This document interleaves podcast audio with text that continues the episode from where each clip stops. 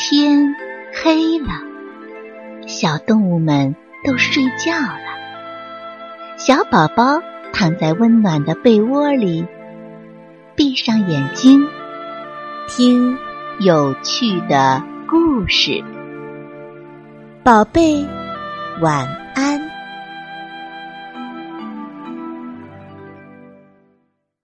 小熊猫学礼貌。林里住着一只熊猫，这个小家伙非常没有礼貌，因此大家都不喜欢它。例如，小熊猫有个好消息想告诉别人听，它刚一张口，人家就把耳朵捂住了，说“不听，不听”。还有一次，许多小朋友在一起玩游戏，小熊猫看见了，就说。我也和你们一起玩吧。没想到，人家立即宣布：“今天不玩了，朋友们都回家吧。”小熊猫气哭了。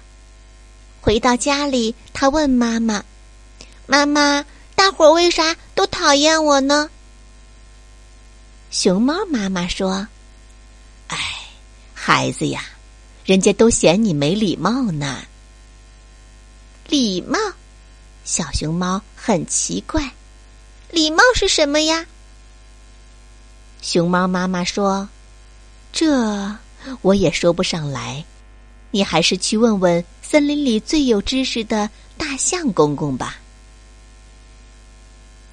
第二天一早，妈妈还在被窝里打呼噜时，小熊猫就出发了。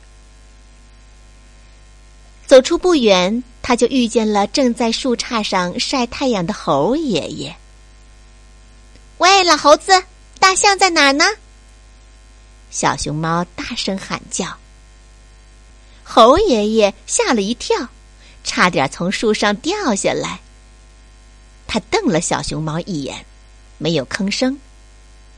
小熊猫挺生气，从地上捡起个果子，嘣的一下。打在了猴爷爷的头上。嘿，你聋啦？我问你话呢。猴爷爷揉揉脑袋说：“大象啊，在前面山顶上呢，你去找吧。”小熊猫累得浑身冒汗，好不容易才爬上了山顶。咦，这里没有大象啊！他白跑了一趟，气得大骂起来。小熊猫，你骂谁呢？松鼠婶婶正巧从这路过，小熊猫就把这件事儿告诉了他。松鼠婶婶说：“依我看呐，这事儿不能怪猴爷爷，求人帮忙要说请，对长辈说话要称呼您。”你不尊敬长辈，猴爷爷能告诉你实话吗？小熊猫这才明白，猴爷爷并不是故意捉弄人，而是为了教育自己。他决定去给猴爷爷赔礼道歉。松鼠婶婶嘱咐他，见面要说对不起和请原谅。小熊猫又回到了原地，见到了猴爷爷。猴爷爷，猴爷爷！他一连叫了两声。哦，谁呀？说话怪甜的。是我，猴爷爷。刚才我不好，太对不起您了，请原谅。哦，没关系，不要紧的，知错就改就是好孩子。猴爷爷说罢，跳下树来，详细的给小熊猫指点了道路。小熊猫刚要离开，猴爷爷又说：“往后啊，见到长辈要问您早、您好，分别时要说再见。”嗯，猴爷爷再见，小熊猫再见。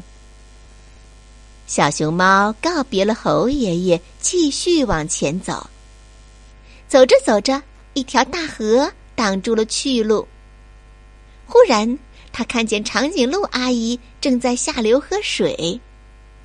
小熊猫走过去说道：“长颈鹿阿姨，您早。”太阳已经到头顶了，你还问早呢？长颈鹿阿姨说着，咯咯的笑了起来。他笑得太厉害了，一口水呛着了鼻子，喷了小熊猫满脸水花。这事儿要放在过去呀，小熊猫非跟他吵一架不可。现在他却说：“嗯，没关系的，不要紧。”长颈鹿阿姨见小熊猫挺懂礼貌，心里很喜欢它，便让小熊猫搂着它的脖子，亲自把小熊猫送过了河。过河后，小熊猫刚走了几步，草丛中蹦出只小白兔，拦住了它的去路。小白兔眨眨红眼睛，很严肃的批评他：“刚才。”长颈鹿阿姨把你送过河，你怎么也不说声谢谢呢？谢谢，哦，我真不知道还有这么个词儿呢。小熊猫很难为情，小白兔原谅了它。小熊猫说：“兔姐姐，你教育了我，谢谢您。”小白兔回答说：“别客气，这是我应该做的。”小熊猫终于来到了大象公公的家，真不巧，大象公公啊正在睡午觉呢。小熊猫已经是个懂事儿的孩子了，它不愿吵醒大象公公，就坐在门前的台阶上等着。突然，屋里传来说话的声音，其中一个说：“吱吱，今天的机会真不错。”另一个说：“渣渣，动手吧。”小熊猫从门缝里往里一望，哟，原来是两只老鼠。老鼠们又说话了：“吱吱，趁他还在睡觉，拿泥把他的鼻孔糊住吧，准能把他憋死。”渣渣，你真是个笨蛋！我倒有个高明的主意，过来听着。一。二，冲两只老鼠突然大喊一声，同时向大象的鼻孔扑去，吱吱，钻进了左边；喳喳，钻进了右边。大象公公惊醒了，憋得脸红脖子粗。在这万分紧急的关头，小熊猫飞快的跑进来，他一手揪住一条老鼠尾巴，把吱吱、喳喳两只老鼠拽了出来。老鼠被摔死在地板上。大象公公得救了，他感谢小熊猫。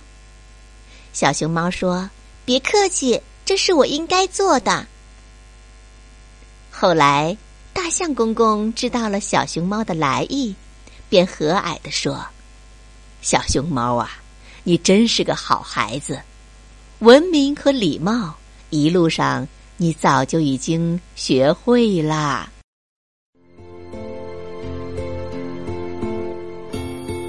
小朋友们，故事讲完了，该睡觉了，宝贝，晚安。